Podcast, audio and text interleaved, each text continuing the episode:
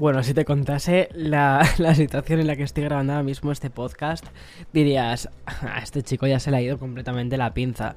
O sea, es sábado, son las 9 y 48 de la noche, está nevando fuera, hace muchísimo frío. De hecho, el podcast que estoy grabando ahora mismo, el episodio que estoy grabando ahora mismo, saldrá publicado mañana. Y lo que, lo que ha sucedido ha sido básicamente que... Mm, bueno, suelo grabar los episodios entre el jueves y el viernes. El anterior eh, lo había grabado el jueves.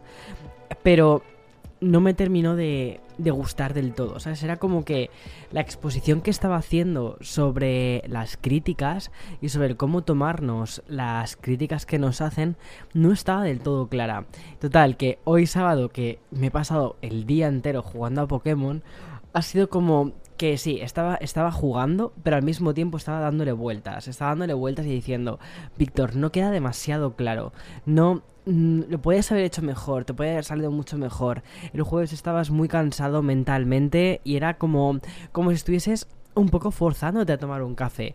Y he dicho, ¿sabes qué? Aunque sean casi las 10 de la noche de un sábado, tienes que volver a sentarte delante del micro y vamos a por ese café. Sé que es un poco tarde, pero creo que... Um, creo que merece la pena, sobre todo porque al final este podcast eh, se basa, se basa en, en una comunicación mucho más directa y no tanto en algo eh, guionizado. Así que allá vamos.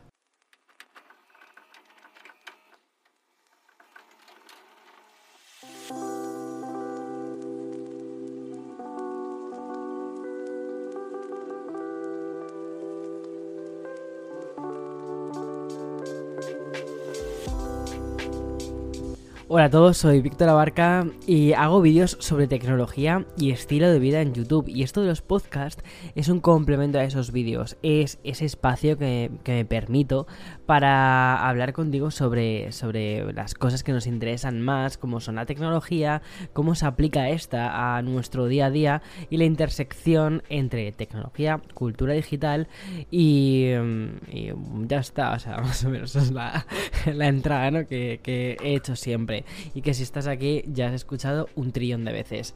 Bueno, total, el episodio de, hoy, de lo que quiero hablar, es sobre las críticas. Sobre cómo nos tomamos las críticas que nos hacen y mm, al final tiene muchísimo que ver con la tecnología, porque a ver, ahora mismo, en el mundo en el que vivimos, donde una pantalla es una ventana a nuestra realidad, las críticas digitales, las críticas online que nos hacen son parte de nuestra realidad. Las, empezamos a ver como si fuesen reales, ¿no? Y creo que es importante abordar esto y me parecía que yo podía dar una perspectiva bastante buena sobre, sobre esto porque al fin y al cabo mi trabajo se basa en estar expuesto en Internet, en estar ahí, en estar siguiendo contenido, en, en bueno, y en cierta medida en aceptar, recibir críticas y es, es parte, ¿no? Es como la parte secundaria, pero es, es lo que hay. Y me parecía que era muy interesante, sobre todo poder aplicarlo, pero no tanto a creadores de contenido, sino a, bueno, pues a, personas que no se dedican a esto. El otro día, es que, a ver, todo esto parte de una comida que hice con uno de mis amigos y este me estaba diciendo, lo que me parece flipante es eh, la cantidad de, de, ruido que tienes a tu alrededor. Dice, ¿cómo filtras? ¿Cómo filtras críticas que son eh, gente simplemente quejándose de tonterías? Gente que efectivamente sí que te está, te está dando una crítica constructiva sobre algo o directamente incluso eh, comentarios que son positivos. Y, le dije, pues mira, esto es algo que me ha costado muchísimo ir aprendiendo con el tiempo. Ha sido algo que inicialmente hice muy mal, de, por ejemplo, eh, ir como hacia los extremos. Lo, lo súper positivo era como lo que valía y lo súper negativo era como que contaba aún más, ¿no? Que lo súper positivo. Al final esto me recordaba un poco como, eh, no sé si has visto eh, o has leído los libros de Harry Potter, ya no me acuerdo si era más en los libros o en las pelis donde hablaban un poco más de Pero bueno, cada año, en, o sea, había, estaban las cuatro casas, ¿no? Y dependiendo del comportamiento que habían eh, tenido los diferentes personajes de, de, de Harry Potter y de las casas y de, bueno, solían tener pues una puntuación. Pues Gryffindor ganaba, tal, bueno, da igual. O Slytherin ganaba. Bueno, el tema era que cuando hacían una acción positiva les daban unos puntos, les daban 5 puntos. Y cuando hacían una acción negativa, pues mm, solían quitarles muchos más puntos de los que realmente les ponían. Entonces, esto es un poco similar a lo que suele suceder con el tema de las críticas. Que muchas veces las críticas negativas, cuidado, cuando digo críticas me refiero a críticas negativas, parece como que directamente borran todas las cosas positivas que vemos en, en, nuestra, por parte de nuestra comunidad, ¿no?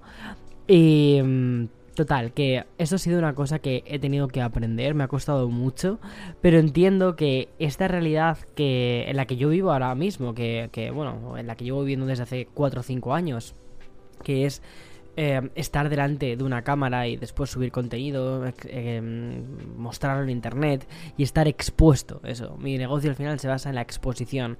Es algo que quizás parece muy particular, pero no lo es, porque de lo que me he dado cuenta este último año es que realmente es algo muy común para todos.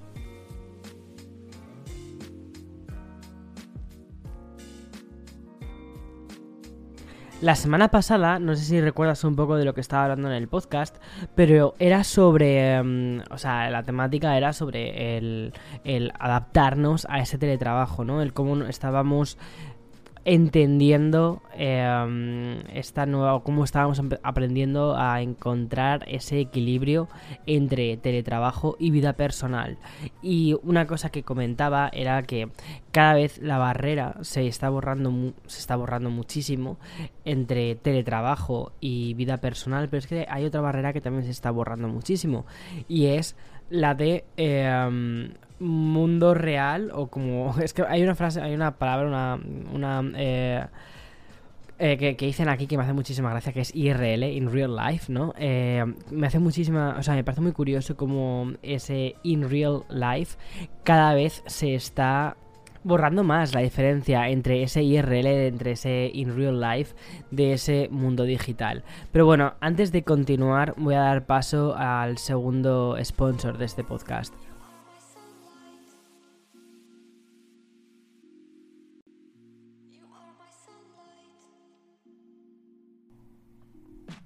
Vale, como te decía, no quiero hacer un episodio orientado únicamente a creadores de contenido, porque al final los creadores de contenido somos un público nicho, es decir, eh, ¿cuántos creadores de contenido hay? No hay tantos, no hay tantos. Sin embargo, esto lo, lo estos pequeños consejos que te quiero contar están más orientados a, los consejos que les daría a mis amigos más cercanos que no se dedican a esto. Uno de ellos es trabaja en marketing, otra, otra de mis mejores amigas es, es, em, médico. Em, es decir, son como perfiles completamente diferentes. O sea, no, no son perfiles de creadores de contenido.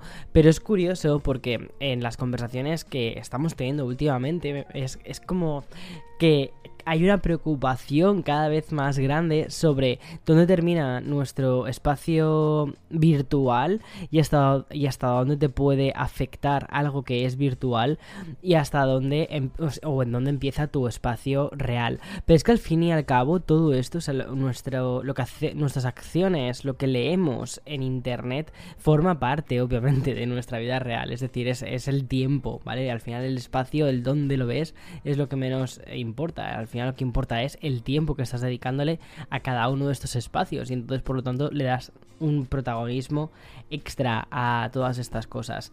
En fin, bueno, total, que una de las cosas que te quería comentar es con el tema de las críticas y esto es algo que me costó muchísimo aprender habría que diferenciar las críticas como en cuatro. Es decir, cuando ves una, una crítica, ¿vale? Mm, habría que ver como. Habría. Hay como cuatro eh, grandes bloques. los comentarios que te pueden llegar a hacer o los mensajes que te pueden llegar que son increíblemente buenos, en plan de, ¡buah! Esto que haces me flipa, me encanta, eres el mejor. Eh, cosas muy locas, ¿vale? O sea, mm, créeme que, que, yo a veces leo comentarios muy, ¡wow! Ok, baja un tono, baja un tono, que es como, te lo agradezco un montón, te agradezco un montón que me tengas en esta consideración, pero eh, también creo que es importante no creer al 100% todos esos mensajes tan, tan, tan, tan ultra positivos que a veces te llegan. O no, no creer, perdón, la palabra no es creer, sino no tener tan en cuenta, ¿vale? Porque al final esos mensajes tan, tan, tan, tan positivos te puede hacer que como, o sea, que, bueno, pues puede hacerte creer que estás en una situación que no es la que realmente estás. O sea, son personas que te valoran mucho, que, aprecian mucho lo que haces, y eso está genial, pero em, eso no es el 100% de tu comunidad o de tu círculo con el que te rodeas. Entonces creo que es importante también entender que esos mensajes ultra positivos tienes que mm, acotarlos, tienes que ponerles una, un, film transparente y decir muchas gracias, pero decir esto está acotado. Justo en el otro extremo, ¿vale? Están las críticas, las críticas, o sea, están los mensajes más fuertes, los mensajes más de... Más, eh, quizás más dolorosos, ¿no? Los que a veces incluso, ya no me refiero solo con el mundo de como te decía antes, ¿no? Del influencer. Que el mundo de los influencers es lo que se nos llaman, es lo, ese tipo de mensajes se llaman los haters. Vale, no, no me refiero a los a solo los mensajes de los haters, sino a veces mensajes que van directamente, que van orientados a hacerte daño. Que a veces se, se eh, intentan escudarse como en esto es una valoración que quiero darte pero quiero que sepas que tu contenido es una mierda, ¿no?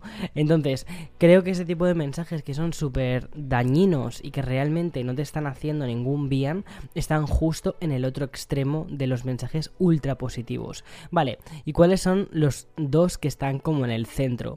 Por un lado tendríamos los mensajes las críticas positivas, pero que te lo hacen desde una perspectiva no tan fan, tan increíble, tan, buah, todo lo que haces es maravilloso, sino, oye, pues esto que has hecho en este caso concreto está muy bien, eso me ha gustado, y eso puede ser desde un informe que entregas en un trabajo, ¿vale? Eh, una conversación que tienes con alguien a quien, a quien valoras. Eh, no sé, es decir, mensajes que vienen de personas que consideras que son unos referentes en su campo o dos que quizás no son referentes en su campo, pero sí que te están dando una valoración que es positiva y que em, está, bueno, está comedida, ¿vale? Y ese tipo de mensajes, mi recomendación es que te los, te los guardes como oro en paño. Yo, esto es una. Esto, esto, no lo tenía apuntado aquí en mis notas. Pero yo tengo una carpeta en, en mis emails, ¿vale? Que es una carpeta que se llama Buen rollo. ¿Por qué? Porque son los mensajes que guardo, ¿vale? De, eh, yo que sé, los emails que recibo a veces, que son pues más extensos, más, más, más bonitos también, donde te cuentan quizás eh, alguna peculiaridad, alguna particularidad de, de por qué ven mi contenido, por qué les gusta o por qué, por qué les ha llegado este contenido de una forma mucho más personal. Y eso de verdad me hace sentirme tan, tan, tan, tan bien y tan conectado con eh, mi comunidad que son mensajes que guardo y cuando me encuentro de bajón vuelvo a ir a ellos. Cuando tengo dudas sobre lo que estoy haciendo, eh, que esto es una cosa que ya hablaré en otro episodio porque el síndrome del impostor es increíble dentro de la comunidad de los creadores de contenido.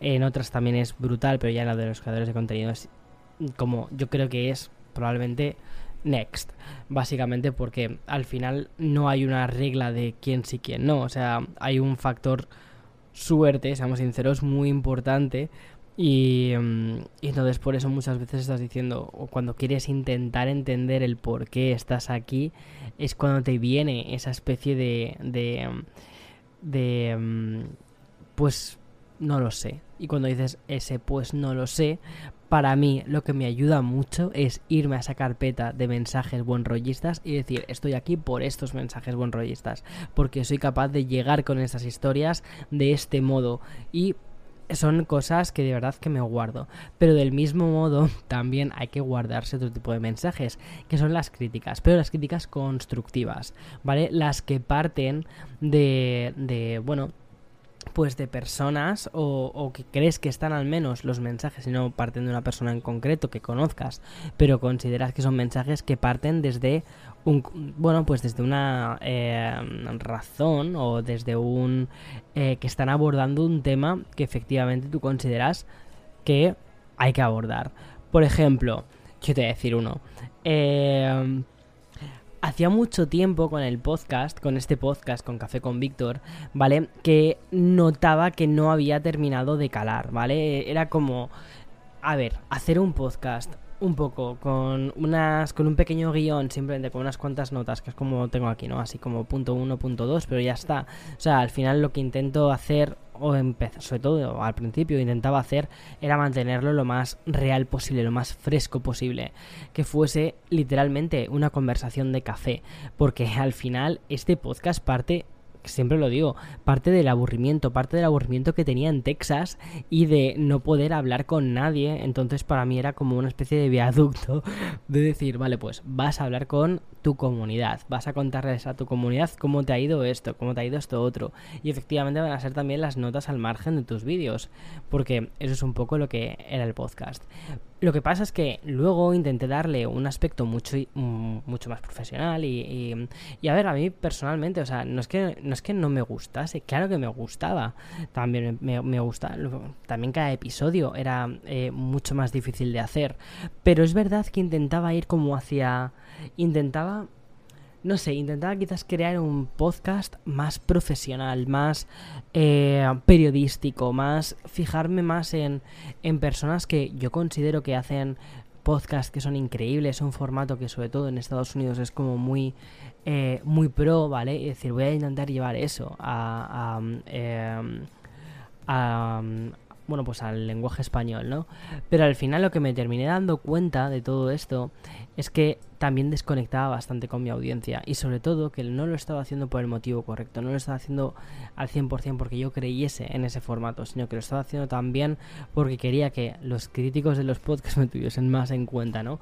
Eh, como que se me tomase más en serio, que la crítica de... Eh, porque una cosa muy habitual, una crítica muy habitual con todos mis contenidos es que todos mis contenidos están como muy lavados, son como muy para todo el mundo, es un contenido como muy sencillo, Créeme, no hay nada sencillo en nada de lo que hacemos, lo que pasa que intentamos hacer, eh, efectivamente, hacemos una eh, pequeña labor de reducir, reducir, reducir para que sea un contenido lo más sencillo y fácil posible. Y para que eh, yo siempre he creído que la comunicación, sobre todo la comunicación más orientada a la comunicación tecnológica, eh, tiene que estar mucho más aplicada al, al lifestyle, a entender cómo se utilizan ese tipo de productos en el día a día. Entonces con el podcast intenté ir como, vamos a darle como ese, ese extra, ¿no? Ese Vamos a hacerlo como diría yo, bueno, como diría, no, como dije yo en ese momento, de forma interna con el equipo, dije, vamos a hacerlo un poco más gafapaster. Y, y la verdad es que el, hay episodios que me gustan mucho, pero sentía también una desconexión bastante grande. Entonces, cuando empecé a ver unos mensajes que me mandaron a través de email, también lo leí en algunos comentarios que, me dejasteis en, en, Apple Podcast, y dije, es verdad, es que estoy en cierta medida perdiendo un poco la frescura. Y yo también me sentía que cada vez me apetecía menos grabar, me apetecía menos sentarme a grabar, porque ya no me estaba tomando un café con un amigo, ya no me estaba tomando un café contándote mis movidas, que eso era un poco para lo que había eh, hecho inicialmente el podcast, sino que estaba de nuevo creando un contenido 100% eh, o con un porcentaje bastante grande, no quizás un 100%, pero con un porcentaje, un 80% muy guionizado y con un objetivo muy concreto, que era eh, el favor de la crítica, ¿no? Eh, hay una canción de Lady Gaga que es muy buena, eh, eh vivo por el aplauso, I for the applause. Eh, en cierta medida, te vuelves un junkie también de los, de los aplausos y de, y de quiero ir hacia lo siguiente, quiero ir hacia lo siguiente, ¿no?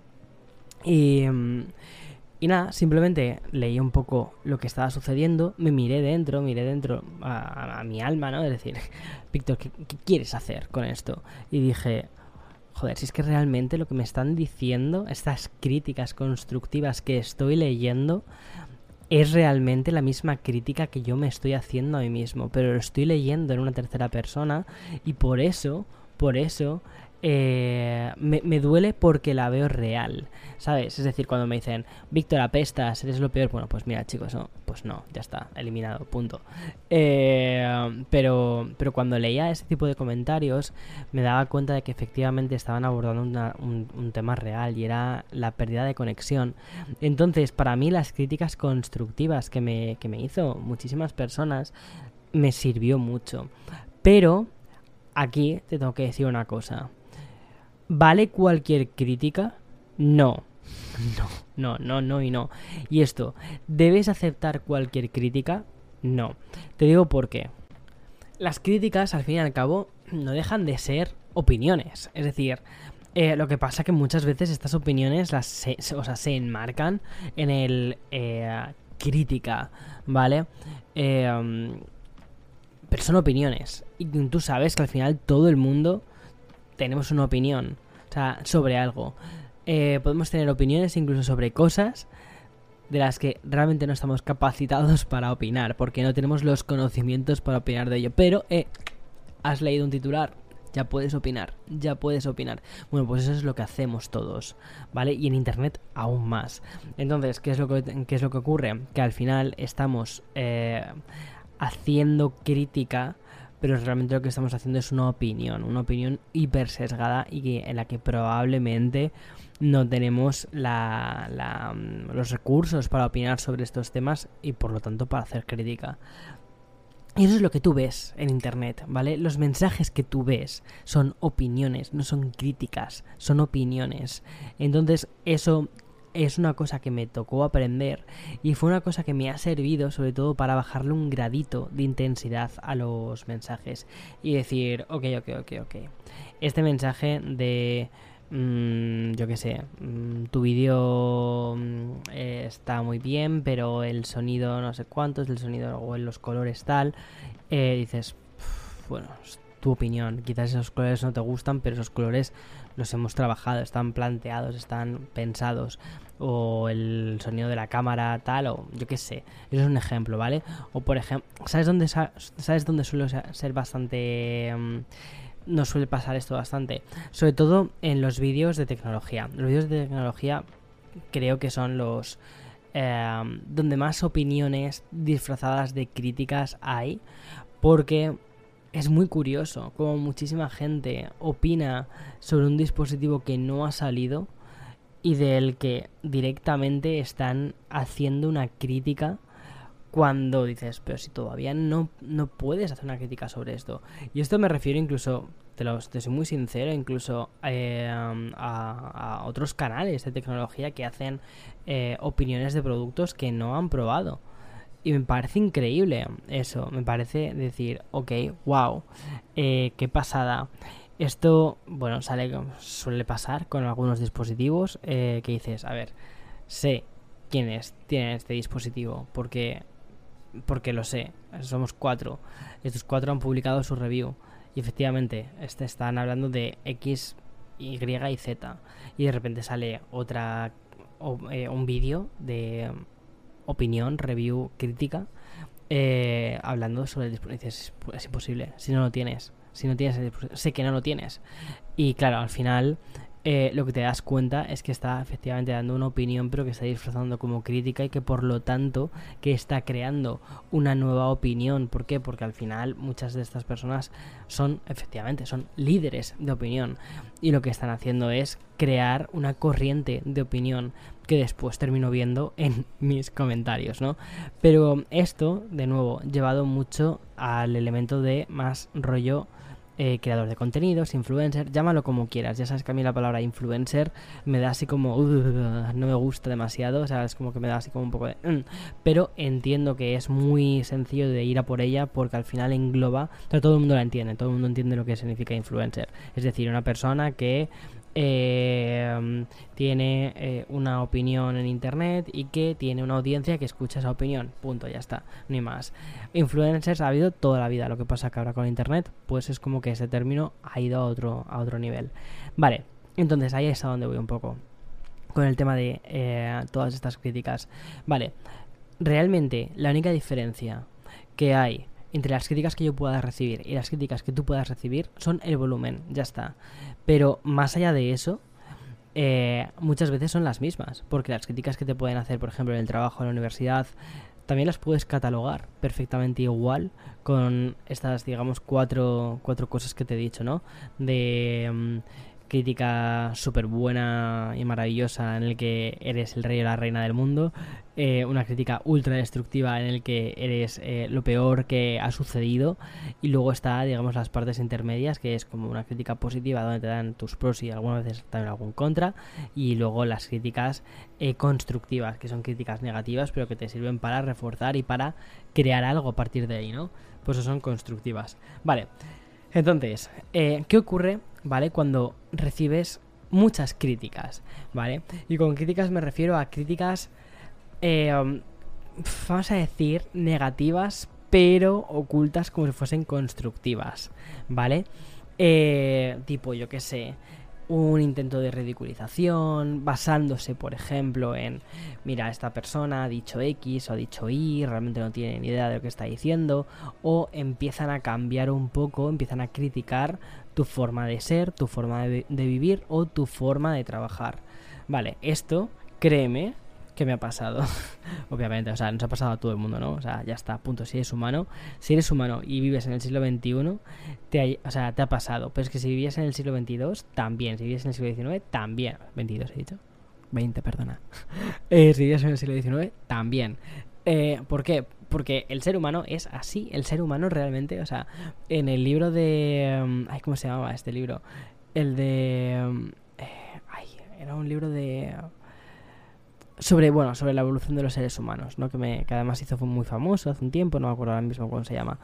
Eh, lo tengo además en la mesilla que me lo estaba me, leí el audiolibro y ahora me estaba leyendo el, el, libro en, papel. Bueno una cosa que decía es que el lenguaje el, el los humanos hablamos básicamente hemos inventado el lenguaje para hablar de chismes, de rumores. digo, es que efectivamente, o sea, es que es, eso me lo creo, me lo creo. ¿Por qué? Porque lo que hacemos básicamente los seres humanos es constantemente estar hablando de chismes, de rumores, de intentando contar historias. Y cuando ya hemos terminado de contar historias reales que nos han pasado a nosotros, empezamos a contar historias inventadas o bien historias de otras personas. Y ahí es donde vienen las críticas, las críticas hacia otras personas.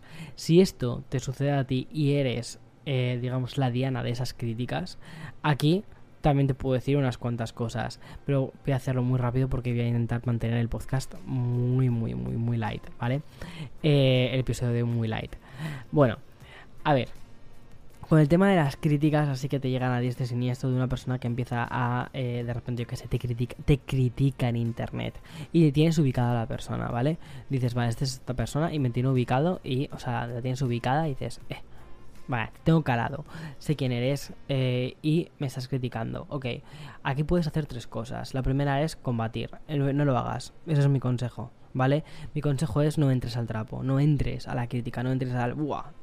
Ya está. O sea, vas a ver. ¿Por qué? Porque eso es lo que muchas veces están buscando estos críticos. Estos críticos tienes que pensar en una cosa. Estas opiniones que ellos dan como críticos eh, lo intentan hacer porque o bien están realmente intentando tapar una deficiencia de quienes son ellos mismos, si te están criticando sobre tu trabajo, probablemente es que su trabajo es una basura, ¿vale? Entonces están intentando decir, oye, el trabajo de fulanito es, una, es, es más basura que el mío, mírale a él, no me mires a mí, ¿vale?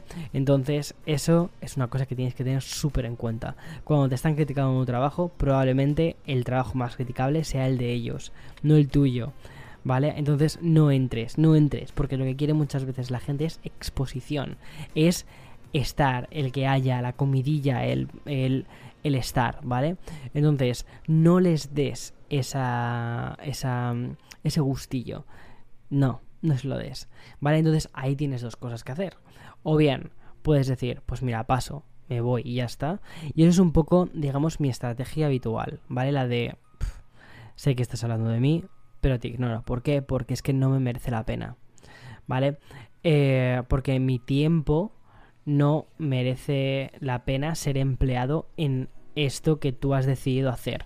Al final, son personas, los críticos, estas personas críticas que tienen su opinión sobre un tema tuyo, es una guerra que ellos han, han querido iniciar en un momento en el que tú no, lo has, tú no lo has pedido, tú no has dicho, hoy vamos a ponernos de acuerdo, tú y yo, vamos a, o sea, tú, tú vas a criticarme y yo voy a estar con mi atención plena. Eh, escuchando tus críticas, ¿no? Tus, tus, eh, tus que tengas que decir. No. Entonces ellos han levantado y ese día han decidido pulsar el botón de caos, ¿vale? Entonces ya depende de ti si tú quieres decir, ok, pues también hay caos aquí, o si dices, pues no, pues yo voy a seguir con mi rutina, voy a seguir eh, tranquilo, voy a seguir mirando hacia adelante, no hacia los lados y no hacia atrás, porque muchas veces es lo que, es lo que quieren estos críticos, que te distraigas y voy a seguir mirando hacia, hacia adelante. No voy a perder tiempo contigo. Vale, eso es una cosa que yo he hecho bastantes veces. Ese es como mi, mi, mi modus operando. Mi modus operando. Bueno, mi, forma de, hacer las cosas, ¿vale? Sin embargo, sin embargo, sí que te digo una, sí que te digo algo. Creo que tienes que, aunque sigas mirando hacia adelante, tienes que tener puesto el retrovisor, ¿vale? Y mirar por el retrovisor y decir, vale, pero como esto se vaya de madre, o sea, yo sigo hacia adelante, sí, sí, sí. Tú sigue criticando, sí, sí, sí, no pasa nada. Pero eso sí, como se vaya, como se vaya de madre, me toca entrar. ¿Vale? Esto creo que es muy importante. Es decir, es importante em, tener una dirección, que no, se no te distraigas, pero creo que también eh, es igual de importante que otra persona no tergiverse tu historia no tire por tierra tu trabajo, porque al final, como no digas nada, si em, pasa algo y se termina convirtiendo en una especie de rumor, ¿vale? Si, ese, si esa crítica que está creando una persona hacia ti se termina convirtiendo en un rumor y ese rumor es algo de opinión popular eh, al que tú nunca llegas a atajar, em, eso se termina convirtiendo en realidad. ¿Por qué? Porque la gente, las terceras partes, lo que muchas veces prefieren es quedarse con el rumor, con la comidilla, con el ojalá fuese esto, ojalá esto fuese verdad, porque mira qué salseo hay aquí. Eh, que quedarse con la realidad, que muchas veces la realidad es muchísimo más simple y mucho más aburrida de lo que realmente son las cosas. Entonces mi consejo es que mires hacia adelante, pero si notas que las cosas, si tu historia se está tergiversando, que seas lo suficientemente claro o clara y que digas, no, esta no es la historia real, esta es mi historia y esta me pertenece a mí contarlo de mi modo. ¿Vale? No vas a venir tú aquí a contar cómo tengo que hacer o dejar de hacer las cosas, o cómo tengo que ser o dejar de ser, o contar cosas de mi historia que no te corresponden contar. ¿Vale?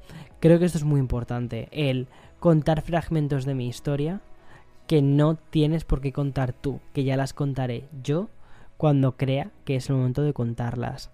Pero creo que es importante que esto lo, lo, digas y que seas vocal, que seas asertivo, que seas esto lo quiero, esto no lo quiero, por aquí vas a ir, por aquí no vas a ir, ¿vale? Pero siempre evitando el conflicto, nunca entrando al trapo, nunca dando exposición al crítico. Ya está. Creo que ese es el mejor consejo que te puedo dar. Nunca des exposición al crítico. Déjalo que su opinión no la escuche nadie. Y que al final, si tienes que entrar, reduce su crítica a una opinión. Según tú, no hago un buen trabajo. Pero como, como, pero tienes que ser muy claro. Según tú. Si no te gusta, no lo mires. Si no te gusta, no pierdas el tiempo con esto. Y ya está. Y deja las cosas claras. Ah, ya está. Como siempre digo, cuando estoy con mis amigos, secure your bag. O sea, es muy importante eh, ser... Eh, o sea, tener una dirección, no eh, dejarte despistar por las opiniones que otras personas vierten sobre ti porque les apetece verter, o sea, echarlas sobre ti.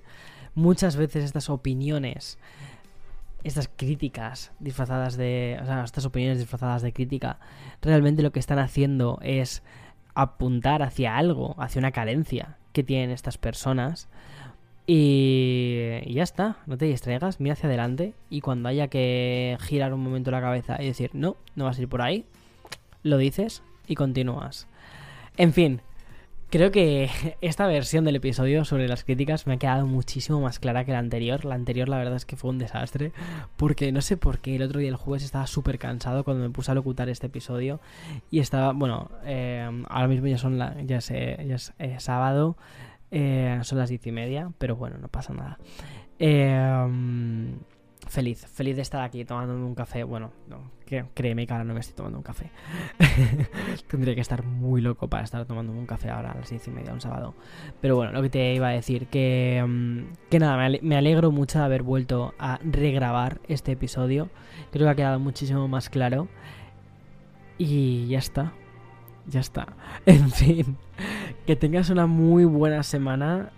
Eh, empezamos el, domingo fuerte, ¿eh? Empezamos el domingo fuerte. Eh, mi domingo además va a ser muy fuerte.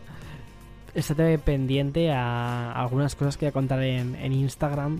Porque creo que vas a tener alguna sorpresa especial. Lo dejo ahí. También vas a tener un blog hoy mismo, hoy domingo. En día 30, 30 de enero. Y por supuesto, la newsletter de Café con Víctor, ¿vale?